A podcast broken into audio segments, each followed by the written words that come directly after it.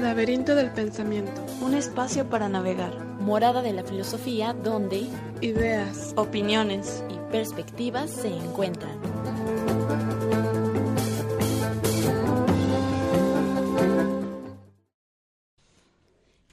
Tal? Bienvenidos al Laberinto del Pensamiento, un espacio para navegar, un programa dedicado a la difusión filosófica, cultural y artística en la ciudad de Guadalajara. Antes que nada, un agradecimiento a Jacobo Monraz, que nos apoya el día de hoy en los controles, a Mate Editorial y a la Rueda Cartonera por hacer posible este programa. Cintia Santana. Yasmín Vargas. Y Abril Benítez. Bueno, la semana pasada hablamos sobre las fake news o noticias falsas con nuestro invitado Luis Roberto Castrillón. Esto nos dio mucho material para formular el programa del día de hoy, eh, ya que hablamos bastante de la importancia de saber diferenciar entre estructuras argumentativas válidas y no válidas, identificar las falacias más comunes, etc. Eh, no conozco mejor persona para hablar acerca de estos temas que el profesor Mario Lozano, quien afortunadamente nos va a estar acompañando el día de hoy. Sí, muy bien. Eh, vimos que estas noticias falsas pueden ser tanto intencionadas como sin intención, con un error que eh, pueden provenir de que una interpretación de los datos en el que se procesa la información erróneamente, pero esto no se hace intencionadamente. Y también está acá los, la otra parte, que son los malintencionados y que mezclan datos y hechos de forma subjetiva. A conveniencia, claro. Por ejemplo, no sé si recuerdan, pero en el programa pasado, pues estuvimos tocando el tema de Paco Taibo, ¿no? Segundo, que pues él afirmó como oficial que los mexicanos no leían porque los libros eran caros, ¿no? Pero bueno, a mí me parece que dio una opinión como si fuera una afirmación, como una, una verdad. Como si estuviera justificado en datos duros, como si él haya visto en estadísticas y a partir de ver datos duros, él ya tiene la justificación para afirmar tal cosa. Exacto, y no toma en cuenta pues muchos otros factores, ¿no? Que es como la disciplina o pues la misma familia que mm, es muy importante en, en, que alguien, un hijo pues desarrolle eh, este gusto por la lectura. Pero bueno. aquí en este caso con este señor nosotros no podemos decir que eso fue con toda intención, que él es consciente de, eh, en filosofía se dicen sesgos cognitivos, de la, de la falsa creencia que, que él tiene. Que también puede ser el caso que pues, es intencionado, pero eso ya sería comprometerse muchísimo y si yo firmara eso, también caería en un sesgo cognitivo, ¿verdad? Sí, bueno, ahí ya entra el tema de si es con intención o no, pero bueno, lo que parece y yo quisiera creer es como, pues pobre y se equivocó, ¿no? Tal vez sí consideraba otros factores, claro, pues está, estaba haciendo una estrategia para, para mejorar ese aspecto de la sociedad, ¿no? Que es la lectura, la, la poca habilidad lectora que, es, que está en, en la actualidad. Pero sí, o sea, es muy fácil que una opinión de algún funcionario público se malinterprete y se llegue a ese tipo de conclusiones. Y bueno, antes de iniciar, me gustaría dar una breve introducción. Eh, en el primer programa, Cintia nos habló de las diferentes ramas de la filosofía, la ética, la estética, metafísica, epistemología y lógica. Hoy nos ocuparemos de esta última, que, para recordar, es el estudio de las formas y principios generales que rigen el conocimiento y el pensamiento humano. Es materia interesante que estaremos abordando. Y bueno, si quieren conocer un poquito más acerca de esto, los invito a seguir el programa aquí en www.radiocarton.com. Eh, vamos a un corte musical. Ya estamos aquí de regreso en el laberinto del pensamiento con nuestro invitado el día de hoy, el maestro Mario Lozano. Recuerden que nos pueden encontrar en Facebook como Laberinto del Pensamiento y pueden mandarnos sus preguntas y comentarios, los decimos aquí al aire para que nuestro invitado los contesten. ¿Qué tal, Mario? ¿Cómo estás? Hola, buenas tardes. Un saludo a todas las, tres conductoras y a todas las personas que nos escuchen. Gracias por invitar. Bueno, Mario Lozano, gracias por aceptar nuestra invitación. Mario Lozano es profesor en la UDG, en el Departamento de Filosofía, en el Instituto de Filosofía y en el ITESO. En su formación, él realizó una licenciatura en psicología, una licenciatura en filosofía y una maestría en, en sería lingüística aplicada, Mario. Sí, en lingüística aplicada. En lingüística aplicada. Tiene diferentes publicaciones de artículos y has publicado un libro, ¿verdad, Mario? Sí, así es, un manual de lógica, un manual universitario. Muy bien, ¿dónde podemos encontrar tu libro? El libro lo hay, ¿puedo decir los nombres de lugares? Sí, sí, sí, claro, adelante. ¿Cómo no? Miren, en las librerías de Trillas está el manual de lógica elemental de, su servidor. También lo hay en, la librería del Sótano, en la librería Gandhi y en otras también que ya no son, digamos, de nombres tan conocidos. Pero sí lo hay en diferentes partes de México donde se puede conseguir. Muy bien. Pues bueno, pueden acudir a todos estos lugares, aquellos interesados en introducirse a la materia de, lógica, también para em, saber un poquito más sobre falacias, ¿no, Mario? Oh. Sí, eh, bueno, mi texto no, no va a tocar tanto ese tema, ya ahorita vamos a platicar ustedes y yo, eso es material para otro texto que ya, ya vendrá más adelante. Pero entonces hoy me, me invitaron ustedes para que platiquemos de falacias. Falacias argumentativas, así es. Comenzando, ¿qué es argumentar, Mario? Argumentar, mira, eh, primero deben saber ustedes que eh, actualmente la lógica cuenta con varias eh, divisiones disciplinares, hay lógica formal e informal. En todas hay algún interés por estudiar los fenómenos inferenciales y em, argumentar dependiendo del ámbito lógico donde se estudie y de la teoría argumentativa que uno toque será la definición que puedes dar. Entonces, una posible entre las muchas caracterizaciones que se pueden hacer es cuando tú expones cierto punto de vista apoyado en razones. O también podría ser, no sé, un argumento, por ejemplo, podría ser el em, eh, mantener un punto de vista eh, apoyado en razones y habiendo un proceso inferencial entre esas razones y ese punto de vista. O también un argumento, otras teorías lo manejan como un conjunto de proposiciones donde una de ellas, eh, llamada conclusión, es presuntamente apoyada por las demás, a las que se les suele llamar premisas. O sea, argumentar es básicamente lo que hacemos nosotros cuando queremos convencer a alguien de una idea y no haciéndolo a la fuerza ni nada, sino a través de razones. Justificándolo, ¿no? Así es, justificando. Oye, y bueno, en el programa pasado, como ya este, mencionamos, hablamos sobre las noticias falsas. Entonces, en tu opinión, ¿de qué forma las falacias argumentativas contribuyen a la difusión de noticias falsas? Sí, mira, eh, algo que creo que el público que escucha el programa debe, debe considerar para poder, digamos, seguir el hilo de nuestro diálogo, es considerar que la palabra falacia eh, es polisémica, tiene varios sentidos. Los dos más relevantes con que se suele utilizar es falacia entendida como una mentira y falacia entendida como un argumento incorrecto. Mm. Es este segundo sentido el que nos interesa a nosotros en lógica. Falacia como mentira, de hecho, se puede estudiar en ámbitos extralógicos, cómo identificar mentiras, en el ámbito del pensamiento crítico, en el ámbito de la epistemología, en muchos otros ámbitos, ¿no? Pero la falacia como un error argumental eh, pues sí, desde luego que puede contribuir. Eh, de hecho, en la vida cotidiana todo el tiempo las personas este, solemos incurrir en falacias de todo tipo. Las falsas noticias frecuentemente también se aprovechan de los errores argumentales de manera consciente o inconsciente para inducir cierto tipo de ideas en las personas que, que lean estas noticias, en las personas que escuchen estas falsas noticias. Claro, una forma mm, muy efectiva de hacer que las personas se crean un argumento eh, falaz, pues es justamente que tenga una estructura presuntamente válida, ¿no? En la que podrías confiar, aparentemente. sí, mira, lo que pasa, mm, vamos a plantearlo así.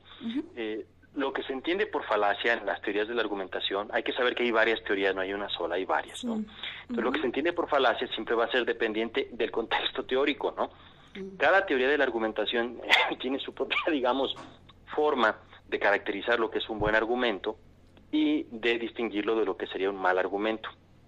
En una falacia, pues lo que encontraríamos es que es un argumento cuyo error radica en el proceso inferencial. Imagínense ustedes, eh, nos vamos a argumentar algo. Digamos que sostienes un punto de vista. Sostenemos que tal equipo, vamos a hablar de algo trivial, que cierto equipo de fútbol, el equipo X, eh, es el, el mejor de todos. ¿Por qué? Y luego damos razones. No sé, porque apoya a lo mejor a futbolistas mexicanos, porque a lo mejor ha obtenido grandes trofeos, a lo mejor porque mm, quizá promueve el desarrollo cultural a través de determinadas, este, no sé, operaciones que lleva a cabo dentro de la institución. Podemos dar varias razones para tratar de convencer a alguien de ese equipo de fútbol. Y ese argumento que, que tú podrías presentar puede ser rebatido, por ejemplo, negando la veracidad de las premisas. Otra forma es construyendo un, un argumento alternativo que tenga premisas totalmente distintas y cuya conclusión niegue lo que yo digo. Es decir, si yo te digo el equipo X es el mejor, el otro argumento te diría el equipo X es el peor o simplemente no es el mejor. Es otra forma de rebatirlo. Y otra más sería negar el proceso inferencial. Negando el proceso inferencial en qué consiste, en que tú dices, bueno, las premisas o las razones que tú das en apoyo de la idea de que el equipo X es el mejor, en realidad no implican que el equipo X sea el mejor. Por ejemplo, que el equipo X promueve el desarrollo cultural. ¿Eso qué tiene que ver con el fútbol? No tiene nada que ver. Eso es irrelevante y diríamos, estás cometiendo una falacia de eh, ignoratio elenchi, ignorancia del elenco, una falacia de irrelevancia. Entonces, las falacias, ¿qué serían? Pues son eh, argumentos donde el error lo encontramos en el proceso inferencial. De esas premisas no se sigue necesariamente esa conclusión, o aunque se siguiera, digamos, en términos de lógica formal, sería un seguimiento, digamos, irrelevante, como ocurre en algunas falacias muy, muy peculiares. Entonces, el problema con las falacias argumentativas, con esos razonamientos incorrectos, es que frecuentemente son persuasivos, o sea, no tienen rigor lógico, pero a nivel emocional, a nivel psicológico, suelen convencer a la gente. Digamos que no deberían convencer a las personas, pero lo hacen. Eso es lo que las vuelve peligrosas. Hablábamos eh, también en el programa anterior de, de, la figura del sofista como, como un ejemplo muy claro pues de, de, este tipo de argumentación que no necesariamente se compromete con la verdad, sino con algún tipo de eh, dirección del pensamiento, ¿no? Algún tipo, como para manipular la opinión. Retórica. Así es. Sí, que aquí, mm, bueno, entraría la pregunta, ¿por qué argumentar bien si para vencer a la discusión o salir de paso será siempre más fácil y a veces más eficaz hacerlo mal? Que pues es el entendimiento por lo que eh, mediante el que se manejan los sofistas. ¿Tú, tú qué, cómo contestarías esta pregunta, Mario? Mira, qué interesante, sí. en el fondo, hablar de, de por qué es importante argumentar bien, con rigor lógico, apoyados en veracidad. Eh, en el fondo es un tema que tiene que ver también con ética y hasta con política. ¿sí? Eh, si lo único que nos interesa es convencer a los demás de cualquier opinión, sin importarnos si esta opinión es cierta, pues eso toca directamente con, con la axiología, con los valores en los que creemos. Si tú crees en la honestidad, si tú crees en la sinceridad, si crees en la importancia de, de plantear eh, puntos de vista apoyados en verdades, apoyados en buenos razonamientos, pues entonces sí conviene este, promover la cultura del, de la argumentación, de las comunidades de diálogo basadas en el razonamiento riguroso. Pero si lo que importa nada más es obtener, este, no sé, poder, obtener privilegios, obtener ventajas de las que sean psicológicas, políticas, económicas, convenciendo a la gente de nuestros puntos de vista sin importarnos si esos puntos de vista son correctos, pues ahí sí no habría problema. O sea, lo que trato de decirles es que en el fondo la idea de construir una cultura del diálogo razonado, una cultura de la argumentación rigurosa, tiene que ver con aspectos éticos y políticos. ¿Cuál es el tipo de sociedad que queremos construir como personas? ¿Cuál es el tipo de vínculos humanos que queremos establecer entre unos y otros? Si lo que nos importa es de verdad acercarnos a lo más riguroso, a lo más, eh, digamos, transparente, eh, pues tendríamos que contribuir a, construir esa cultura de la comunicación a través de argumentos rigurosos, basados en premisas lo más ciertas posibles, basados en razonamientos también eh, claros, transparentes. En el fondo es un tema ético. Sí, se, se me ocurre que pues cambiar esa situación, el moralizar a toda una sociedad es una tarea muy, muy compleja. Yo lo, por donde le veo eh, la solución al problema es que se capacite a la sociedad en pensamiento crítico, que se difunda un conocimiento genérico para tener la capacidad de detectar falacias, de que la gente en general tenga un conocimiento básico de qué es una estructura de un argumento correcto. ¿Tú crees que a partir de este conocimiento básico la, la sociedad se podría defender ante los ataques de los sofistas o aquellas personas que tratan de manipular eh, por fines económicos, políticos. Sí, mira, hay, hay dos puntos que quisiera tocar con respecto a lo que plantea Yasmín. Eh, el, el, el, el, punto central que tú consideras, pero otro que yo veo necesario aclarar antes. Si tú con, consideras la importancia ¿no? de formarnos en el pensamiento crítico y si con eso podríamos evitar este, la manipulación uh -huh. y demás, de acuerdo. Pero yo quiero decir algo más, usaste la palabra moralizar. La palabra se me hace muy fea. sí, ¿verdad? Muy violenta. moralizar. moralizar. Sí, como que sí. Huele, huele a, a puritanismo. sí, ¿cómo, cómo llevas la verdad, no? ¿Cómo moralizas? Y sí, ¿cuál, ¿Cuáles exacto. serían los criterios de, de eso? O sea, de ¿cuál, criterios cómo? de verdad. Exacto. Huele, sí. sí. huele como si, si quisiéramos adoctrinar a la gente eh, en enfoques dogmáticos sobre cómo deberían vivir, como si alguien nos hubiera delegado el gran látigo de la autoridad moral para estar chicoteando a unos claro. y a otros. Y pórtese bien, guardes, eh, guarde silencio, siéntese bien, eh, las niñas buenas no hacen eso, los niños buenos no hacen eso. Eh, no, esa palabra me suena un poquito dura. A menos que la entendiéramos como algunos de los grandes expertos en, en filosofía moral, como James Rachels, donde a la moral la ve más bien como eh, la toma de decisiones basada en las necesidades de todos, donde le demos mucho peso a las necesidades de todos, uh -huh. no solo a las propias. Mm, en ese caso sí me gusta, que, que no se sí. trate nada más de cierta religión dice o cierta perspectiva filosófica dice, no, sino la moral entendida como una práctica cotidiana de discusión sobre la toma de decisiones basada en el peso que le podemos dar a las necesidades de todos los involucrados, sí. no a las necesidades ego egoístas de uno o de otro. Sí. En ese sentido, sí, fíjate que tiene mucho que ver con lo que estamos platicando nosotros. Y digamos, quitando la palabra moralizar, más bien a, a, usándolo, usamos la palabra educar, ¿qué te parece? Sí, mira, más educar bien... en la democracia, Ajá. educar en la empatía. Sí. Me gusta más eso. Yo estaba partiendo de una concepción de moralidad en entablar vínculos humanos basados en la confianza y sinceridad bueno, yo ya estaba ah, partiendo ah, de una moralidad entendida de, de esta manera. Ajá, perfecto. sí.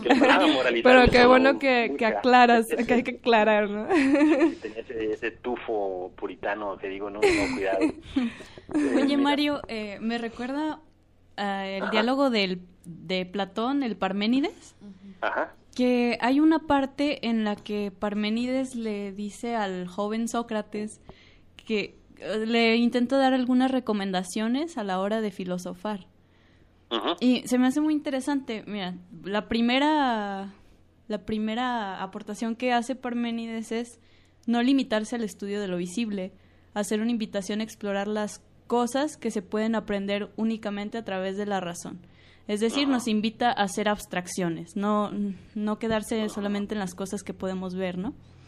Eh. La segunda es no solo suponer que cada cosa es, eh, perdón, no solo suponer que cada cosa es y examinar las consecuencias que se desprendan de esa hipótesis, sino también suponer que esa misma cosa no es, si quieres tener mayor entendimiento. Es decir, mmm, si tú sostienes alguna postura para para ahondar más y para ver como todas las consecuencias que se pueden seguir de algo que, que afirmas, es necesario eh, también ver la contraparte y analizar también la contraparte como si también defendieras la contraparte, ¿no? Para ver todos los aspectos que se pueden seguir de afirmar o negar tal cosa. No sé qué es lo que, que nos puedes decir a, a partir de esto. Se me hace muy interesante.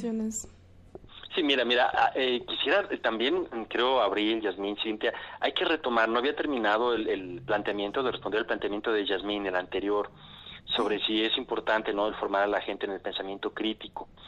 Solo interviene señalando pues lo inconveniente que podría a veces resultar hablar de moralizar si no aclaramos en qué sentido entendemos no moral.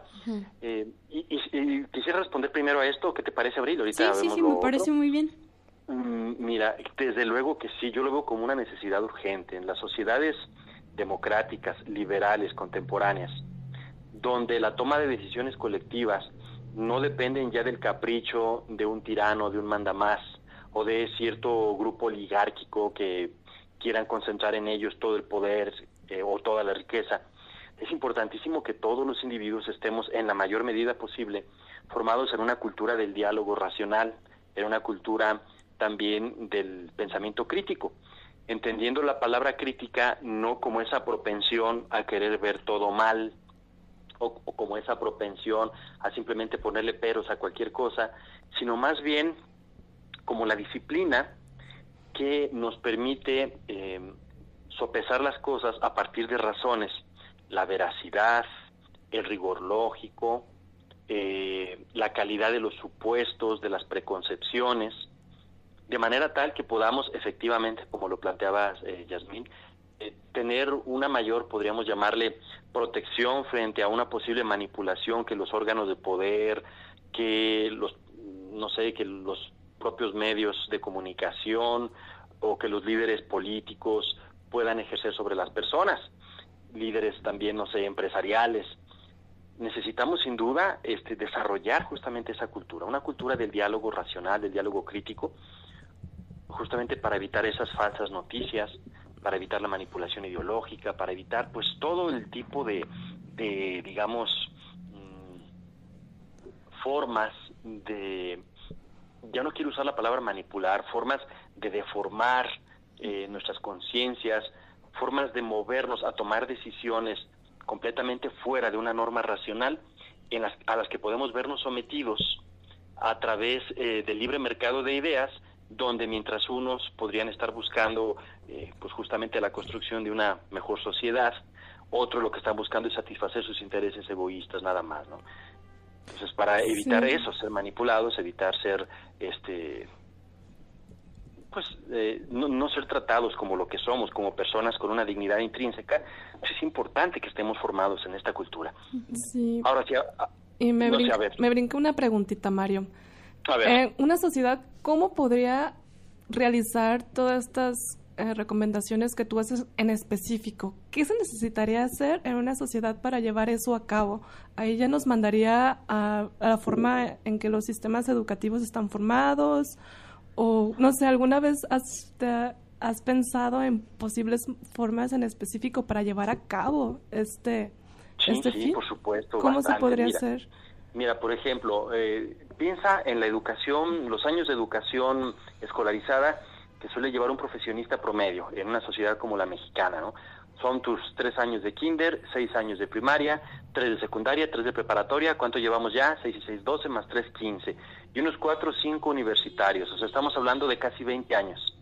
Veinte años encerrado en las aulas escolares para salir al mundo y que la primera fake news que te llegue, la primera noticia falsa, creerla, ¿no? no, no, no, el colmo. La primera idea boba, ¿no? Como el terraplanismo, creerlo. Eso es terrible. Entonces, ¿qué, hiciste esos 20 años durante la escuela? Sin duda, creo yo que eh, la Secretaría de Educación Pública, eh, las universidades y en general todos los organismos relacionados con el diseño y la implementación de las políticas educativas y de los propios programas de estudios tendrían que trabajar con, en el caso nuestro, pues hablando de los mexicanos, desde la niñez, trabajar con con los mexicanos desde su misma niñez en la formación de hábitos críticos, de hábitos críticos saludables, repito, ¿sí? Hay personas que malentienden la idea de ser crítico, ser crítico como estar en contra de todo y a favor de nada, ¿no? Eso no es ser crítico, eso es ser criticón, eso es más bien un problema psicológico, un problema moral. La gente que está en contra de todo y a favor de nada lo que necesita es terapia psicológica, ¿no? Lo que necesitamos es, es, es gente que aprenda, ¿no? A, a manejar una especie, podríamos llamarle de tamiz, de coladera, para discernir lo que vale la pena de lo que no, lo bueno de lo malo, lo que sí tiene buenas razones de lo que tiene malas razones. Y desde la niñez se puede hacer, por ejemplo, piensen en la primaria. ¿Cuánto tiempo dedican los eh, maestros de primaria a estar repitiendo cierto tipo de enseñanzas? Enseñanzas que, que vaya, se podrían aprender rapidísimo cuando el niño llegara al nivel cognitivo de desarrollo, que las podría aprender rapidísimo. Sin embargo, las repiten y las repiten. Voy a decirlo, a mí me encantan las matemáticas, ustedes me conocen en mis clases. Sí, sí, Me fascino, tengo incluso algo de formación también universitaria en matemáticas. Eh, pero yo veo que en primaria es, es demasiada, demasiado machacón la insistencia en matemáticas, en edades en las que los niños no están todavía preparados. Entonces, en lugar de machaconear tanto con ellos en esos ámbitos, ese tiempo podría aprovecharse en cultivar hábitos críticos, en que aprendieran nuevos idiomas, por ejemplo, los primeros 10 años de vida eh, hay una exuberancia biológica así tremenda de conexiones neuronales dispuestas para el aprendizaje más, digamos, más cómodo, más espontáneo de nuevos idiomas. Aprender más idiomas, cosa que también ayuda, por cierto, a desarrollar hábitos críticos. Cuando ves que hay cosas que puedes decir en una lengua pero que no las puedes decir en otra, que es muy difícil. Hay cierto tipo de conceptos, eh, no sé, eh, eso lo he platicado yo con muchas personas de otros países, por ejemplo, no sé, de otros lugares, que definitivamente se entienden mejor con cierta lengua, con cierto idioma. El llevar filosofía, por ejemplo, para niños desde la infancia, llevar eh, materias como ética, formación cívica, pero desde que están pequeñitos, que a, poco a poco vayan aprendiendo a desarrollar ya no una moral este, heterónoma, sino autónoma, o sea, no la moral de la obediencia ciega, que suelen tener los niños pequeños, sino una moral más crítica, más pensada en cómo tienes que valorar las consecuencias de tus actos, de tus intenciones con respecto a lo que puede ocurrirle al otro. Formarte otra vez, volvemos a, lo mismo, volver a la idea de la cultura de la empatía. Eh, entonces sí creo que se tienen que hacer reformas importantes. Ahorita estamos estrenando un nuevo gobierno, no sabemos hasta dónde lo que vaya a reformar puede podría no sé este, trabajar en esta dirección en la formación de un pensamiento más, más amplio y más profundo de, nuestras sociedades. Esto tendría que volverse después un hábito, un hábito ya no digo solo de las escuelas como programa de estudios, una enseñanza escolarizada, sino un hábito que incluso los padres tuvieran que inculcar en sus hijos desde su propio hogar. El que sepan discernir ¿no? lo bueno de lo malo, lo, lo, lo que vale la pena de lo que no vale la pena. Oye, caer pues en ese moralismo decimonónico, ¿no? Siempre haciendo esa, esa digamos, salvedad. Mario, algo, un, elemento que me parece muy interesante eh, cuando afirmamos una proposición es el factor tiempo. Por ejemplo, ahorita que mencionas que estamos estrenando nuevo gobierno, eh, ahorita podemos afirmar que Andrés Manuel López Obrador es nuestro presidente, ¿no? Es el presidente de México. Pero, ¿qué pasa dentro de seis años cuando ya no sea presidente? O sea, ¿a esto se le podría considerar una falacia?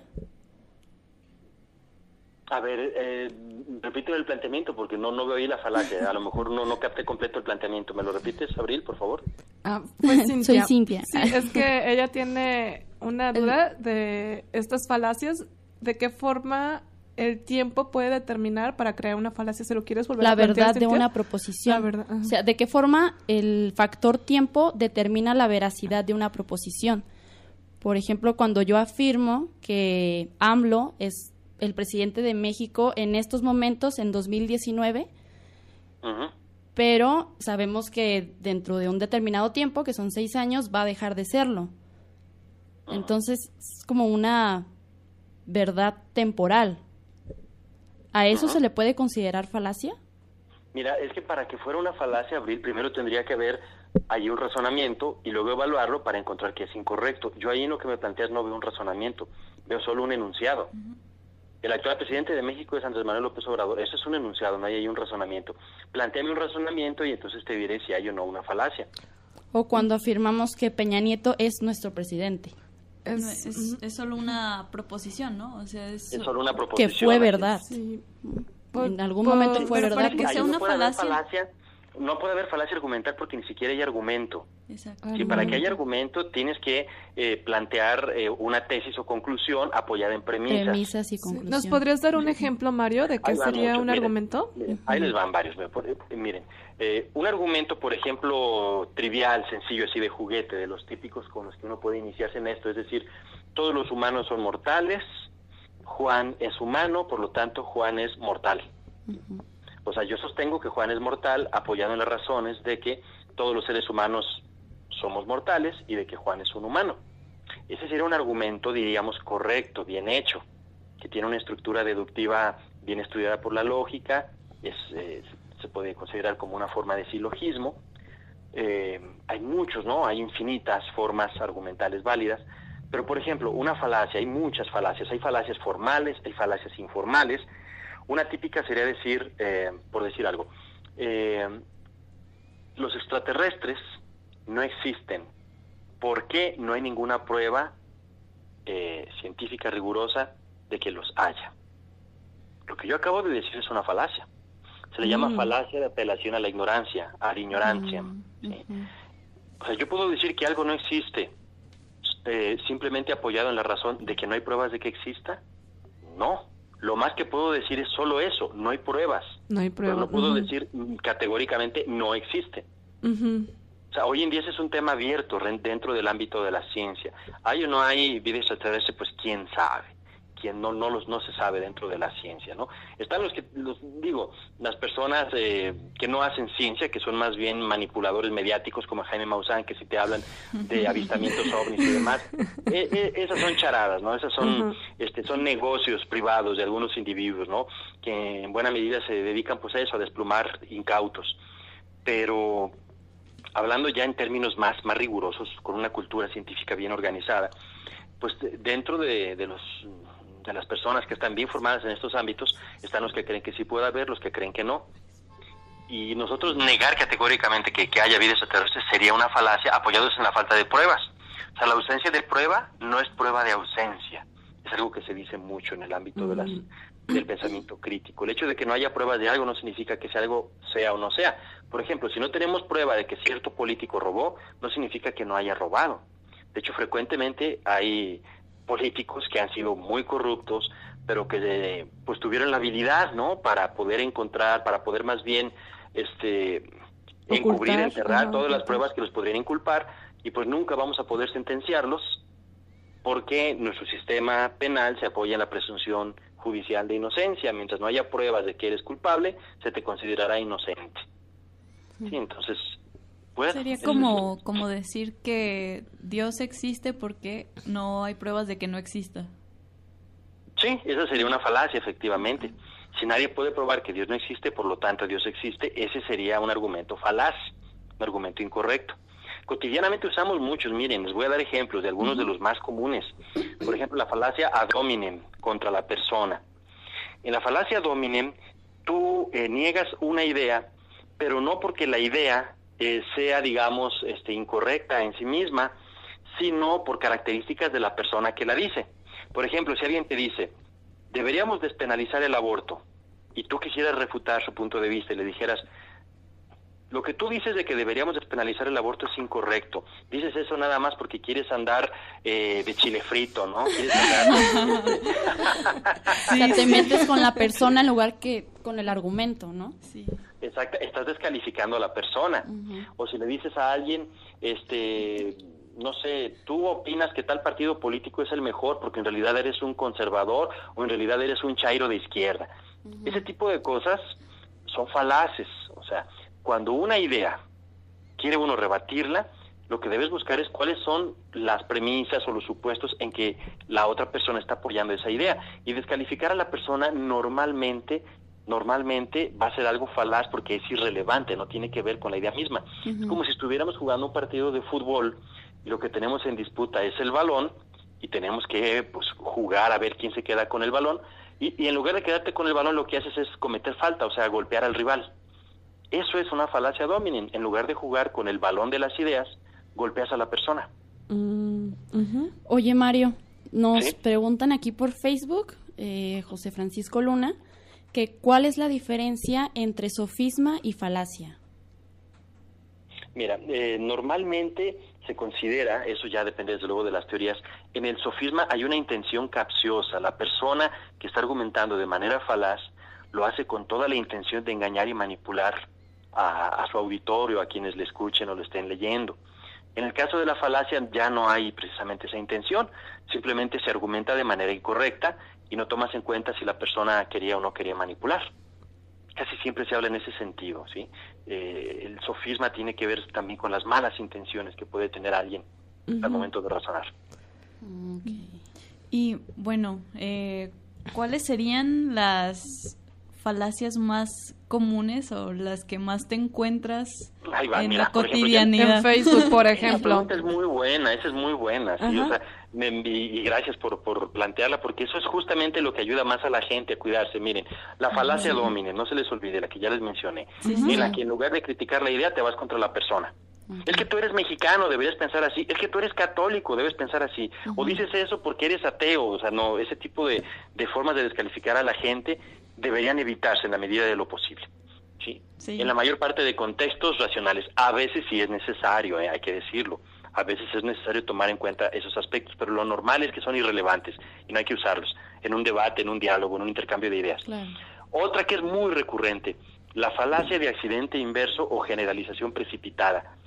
Y esta es, se da por todos lados, por todos lados. Cuando a partir de unos cuantos casos conocidos, la gente infiere que todos son así. Por ejemplo, el típico caso de decir, eh, en México decimos mucho, es que todos los argentinos son soberbios. Ah, sí. ¿Cuántos argentinos conoces? Porque has visto entrevistas de Maradona, ya crees que todos los argentinos son soberbios. ¿Sí? es, los típicos prejuicios xenofóbicos, ¿no? Es que todos los, no lo sé qué se les ocurre, todos los europeos tienen mentalidad colonizadora. Ah, sí, ¿cuántos europeos conoces? Cuéntame. ¿Conoces a todos? Piensen en los prejuicios xenofóbicos que se tienen en otros países con respecto a México. Hay lugares donde creen que todos los mexicanos somos gente perezosa, imagínense. Y con los chambeadores que somos muchos y nos fascina nuestro trabajo, digo, eso nos parece insultante, terrible, ¿no? Que haya ese tipo de prejuicios con respecto a nosotros. Eh, eh, otros ámbitos, no sé, por ejemplo, si una muchacha tiene un novio y resulta que su novio resultó pues infiel, y, luego va a pensar ya que todos los hombres son infieles, no, eso es falacia de generalización precipitada. O un muchacho que tiene también su novia, o le han tocado novias que a lo mejor, este, no sé, han sido muy duras con él, o algo es que todas las mujeres son bien duras, mandonas, no, pues e, esas son falacias de generalización precipitada. O cuando se concluye algo a partir de dos o tres estudios, ¿no? Que se hace y se generaliza. Casos que no son representativos, eh, extiendes tu juicio a la población general. O sea, ya porque conociste unos cuantos casos, no sé, de... o sea, una golondrina no hace verano. Por ver unos cuantos casos no significa que todos tengan que ser así. Y cotidianamente la gente es muy falaz en esos ámbitos, ¿sí? en ese tipo de cosas. Somos muy dados a generalizar. Es tan común que, por ejemplo, Francis Bacon la consideraba esta forma de falacia como un ídolo de la tribu, es decir, como una predisposición general de la naturaleza humana, y quizá no esté tan equivocado aquí Bacon. O sea, somos, pareciera, pareciera que tenemos una especie de propensión natural a ver más regularidades donde no las hay, a ver demasiada generalidad o demasiados patrones donde todavía no los hay. Llevamos dos, pues, muy recurrentes, ¿no? La abómine y la de generalización precipitada son dos de las más eh, socorridas. Otra también que se utiliza mucho es la falacia de petición de principio. Esa es un poquito más complicada y puede parecer técnica al principio cuando se explica. Una falacia de petición de principio consiste en que tú afirmas una idea y la sostienes con la misma idea. Por ejemplo, si dices, yo creo que tal partido político es el mejor. ¿Por qué? Porque es el mejor. Cuando tú dices tal partido es el mejor porque es el mejor, mi premisa, o sea, la razón en que apoyo mi opinión, es la misma opinión. O sea, no estoy dando una razón nueva, relevante, nada. Frecuentemente las peticiones de principio este, vienen un poquito encubiertas porque la premisa con que apoyas a tu conclusión u opinión viene disfrazada. Es como si yo te dijera otra vez, voy a repetir el mismo ejemplo. El partido X, partido político X es el mejor. ¿Por qué? Porque es el que tiene mayor calidad.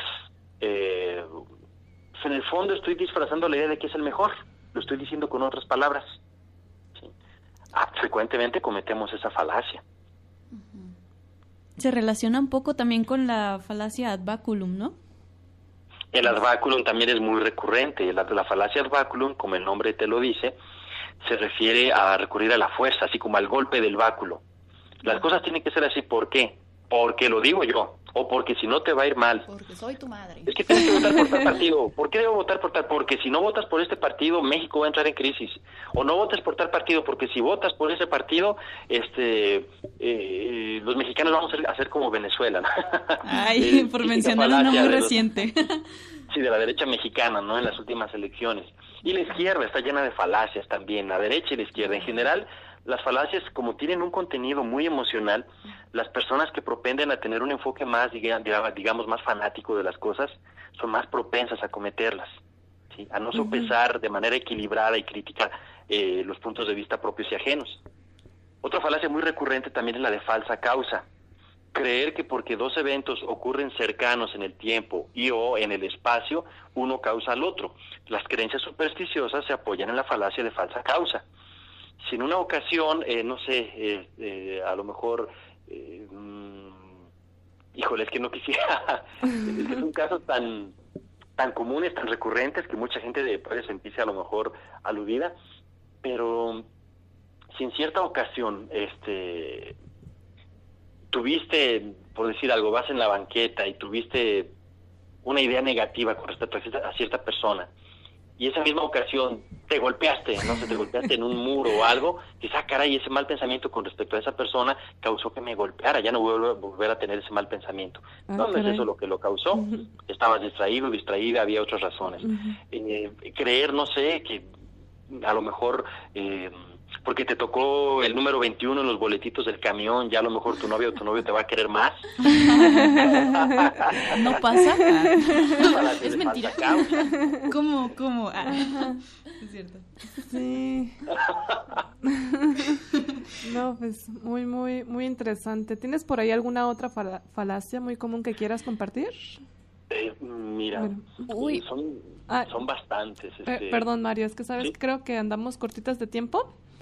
Entonces, mejor, ¿sabes qué? Déjame pedirte el nombre de un, el título de un libro que nos pueda introducir más a este tema de las falacias. ¿Qué libro nos podrías recomendar? Mira, hay muchísimos. Yo creo que uno de los más actualizados en el tema es un libro además divertido, bien redactado, podría ser el texto La fauna de las falacias de don Luis Vega Reñón. Da un tratamiento muy interesante. No es muy básico, hay, hay libros más básicos sobre el tema de falacias, por ejemplo, están en los propios textos introductorios. El texto introductorio a la lógica de Irving Copy y Carl Cohen tiene un apartado de falacias, que es como una introducción eh, interesantísima, muy organizada, sobre una especie de teoría estándar sobre las falacias. ¿no? El tema de falacias se puede tocar de distintas teorías de la argumentación. Irving Copy y Carl Cohen eh, se basan en cierta teoría emocional de Stevenson y cierto enfoque más estandarizado de las falacias, creo que es uno muy bueno también para introducirse a esta temática. Sí. Oye, eh, Mario, ¿y tú nunca has tenido así la idea de abrir un taller de pensamiento crítico? Sí, claro, de hecho tengo yo ah, cursos de repente de argumentación y voy a dar curso de pensamiento crítico, claro que sí. Pero eso es ah, más adelante, ahorita lo estamos diseñando. nos mantienes informadas, por favor. En tanto, cuando ya hagas tu taller, nos pasas el dato para difundirlo, porque sí es muy importante estar difundiendo este tipo de talleres que son en beneficio de la sociedad y en la creación de una democracia. de acuerdo. Oye, Mario, y ya por último, ¿qué recomendaciones les darías a nuestros radioescuchas para no caer en falacias? Pues que valdría la pena que se documentaran, que leyeran sobre el tema y que pregunten a la gente que sepa. Eh, que lo vean así, como es parte de su formación, no, no como una formación académica, sino como una formación humana. Si una persona del siglo XXI necesita tener ya conocimientos de este tipo de cosas. Así como debemos saber eh, cuestiones cotidianas, no sé, cómo cocinar, hacer los quehaceres domésticos, aprender, no sé, a interactuar cuando vas a, a la tienda, a hacer las cuentas del cambio, tienes que aprender también a, cuidarte y protegerte de las falsas noticias, a cuidarte y protegerte de los falsos razonamientos, de los razonamientos incorrectos, para que tú mismo y tú misma puedas también ser una persona que participe en la construcción de una buena cultura y no de una mala cultura democrática. Claro, debería ser algo básico, ¿no? sí, el pan de cada día. pues muchas gracias por estar aquí con nosotros, maestro Mario. Fue un gusto tener esta entrevista con usted. Un gusto, gracias. No, yo se los agradezco a ustedes por la invitación. Cintia, Abril, Yasmín, muchas gracias. bueno, pues ahí estuvimos con el maestro Mario Lozano. Vamos a una pausa musical y enseguida volvemos. Ya estamos de regreso aquí en el laberinto del pensamiento. Acabamos de tener una entrevista muy interesante con el maestro Mario Lozano sobre, ay, perdón, sobre cómo identificar falacias, eh, la importancia de argumentar, los tipos de argumento, tipos de falacias, que también recientemente en las redes sociales, ahorita como que se puso muy de moda las falacias ad hominem, que son estas que, como explicó el maestro, eh, atacan a la persona en lugar del argumento, de la idea, ¿no? Y también las ad populum, que son estas generalizaciones. Eh, afirmas una generalización partiendo de, de lo individual, pues, ¿no? Que, pues, ¿quién te asegura que todos o en todas las situaciones va a ser de esa forma? El ejemplo de los patas. Ah, bueno, hay un ejemplo muy famoso, eh, creo que fue hecho por, bueno, lo presentó Karl Popper, este filósofo eh, británico del siglo XX, que él, él dice, eh, si el día de hoy yo veo un cisne, bueno, el día de hoy veo un cisne blanco, el día de mañana me encuentro a otro cisne blanco, y así durante muchos días, pero hay un día en donde me encuentro a un cisne negro. Entonces, antes de yo haber visto ese cisne negro, podría haber afirmado que todos los cisnes son blancos. Pero ¿qué pasa cuando te encuentras ese cisne negro? Ahí caes en cuenta de que no es así, de que estás generalizando a partir de, de un dato particular, exactamente. Mm, por aquí encontré una cita muy interesante del el autor Lewis Carroll, es el, quien escribió el libro de Alicia en el País de las Maravillas. Bueno, él también fue un lógico, eh, era anglicano. En, su libro El juego de la lógica, escrito en 1886, eh, pues, escribió esto. Domine usted la maquinaria de la lógica simbólica y tendrá siempre a mano una ocupación intelectual que absorberá su interés y que será de una efectiva utilidad en cualquier tema del que pueda ocuparse. Ello le, proporcionará la claridad de pensamiento y la habilidad para encontrar el camino en medio de la confusión, el hábito de disponer sus ideas de una forma metódica y ordenada, y, lo cual vale más que todo eso, el poder de, detectar falacias y despedazar los argumentos insustancialmente ilógicos que encontrará de continuo en los libros, en los periódicos, en los discursos e incluso en los sermones, y que con tanta facilidad engañan a los que nunca se han tomado la molestia de aprender este arte fascinante. Aquí la importancia de aprender a argumentar, aprender a detectar falacias. Eh, ahorita el profesor Mario nos hizo algunas recomendaciones de libros para quien quiera introducirse en este tema. Uno fue La fauna de las falacias de Luis Vega Riñón. Ese lo pueden encontrar en PDF, en, internet. Y hoy una introducción de la lógica. ¿No recuerdan cómo se llama el autor? No es de Manzano, ¿verdad? De Manzano. Sí, es de Manzano porque Manzano Hoy no recuerdo el nombre, pero el apellido es Manzano. Ese también lo pueden encontrar. Hay otro libro también de Carlos Pereda, Vértigos mm. Argumentales. Así es. Sí, que les puede servir. Sí. Ese yo creo que nada más en físico porque yo lo busqué y no lo encontré en PDF. Muy mal internet. sí, pues fomentar esta parte de, ser crítico. Eh, lo que mencionaba acerca de, del diálogo el Parménides era justo esta postura de, bueno, si tengo una creencia y tengo un argumento que justifica esa creencia, no solo detenerme ahí, sino que también buscar el, el posible contraargumento para esa creencia. Eso alimenta o refuerza tu, propia, tu propio argumento, ¿no? Buscar todas las, las dificultades que podría tener. Porque muchas veces nos quedamos con... con nos confiamos. Una sola creencia. Nos, nos confiamos con nuestro argumento y lo podemos dejar así mucho tiempo y si entras en dificultad, pues abandonar y ya. Pero lo ideal sería que tú mismo practiques esta cuestión crítica con tus propios argumentos, con tu propio discurso interno y pues es la invitación que, que queremos hacerles. Sí, algo indispensable, ¿no? También pensar en los contraargumentos, en los contraejemplos, tú solito, así, bueno, si afirmo tal cosa, me pueden atacar con esto, ¿qué voy a contestar, no? Sí, ampliar el entendimiento es muy importante. Así es, así que no hay que confiarse, muchachos. bueno, pues ya estamos llegando al final del programa. Agradecemos a todos nuestros radioescuchas que nos estuvieron aquí siguiendo en vivo eh, a través de radiocartón.com. Agradecemos también a Jacobo Monraz que nos apoyó el día de hoy en los controles, a Mate Editorial y a La Rueda Cartonera por hacer posible este programa. Nos despedimos Cintia Santana, Yasmin Vargas y Abril Benítez. Hasta el próximo sábado.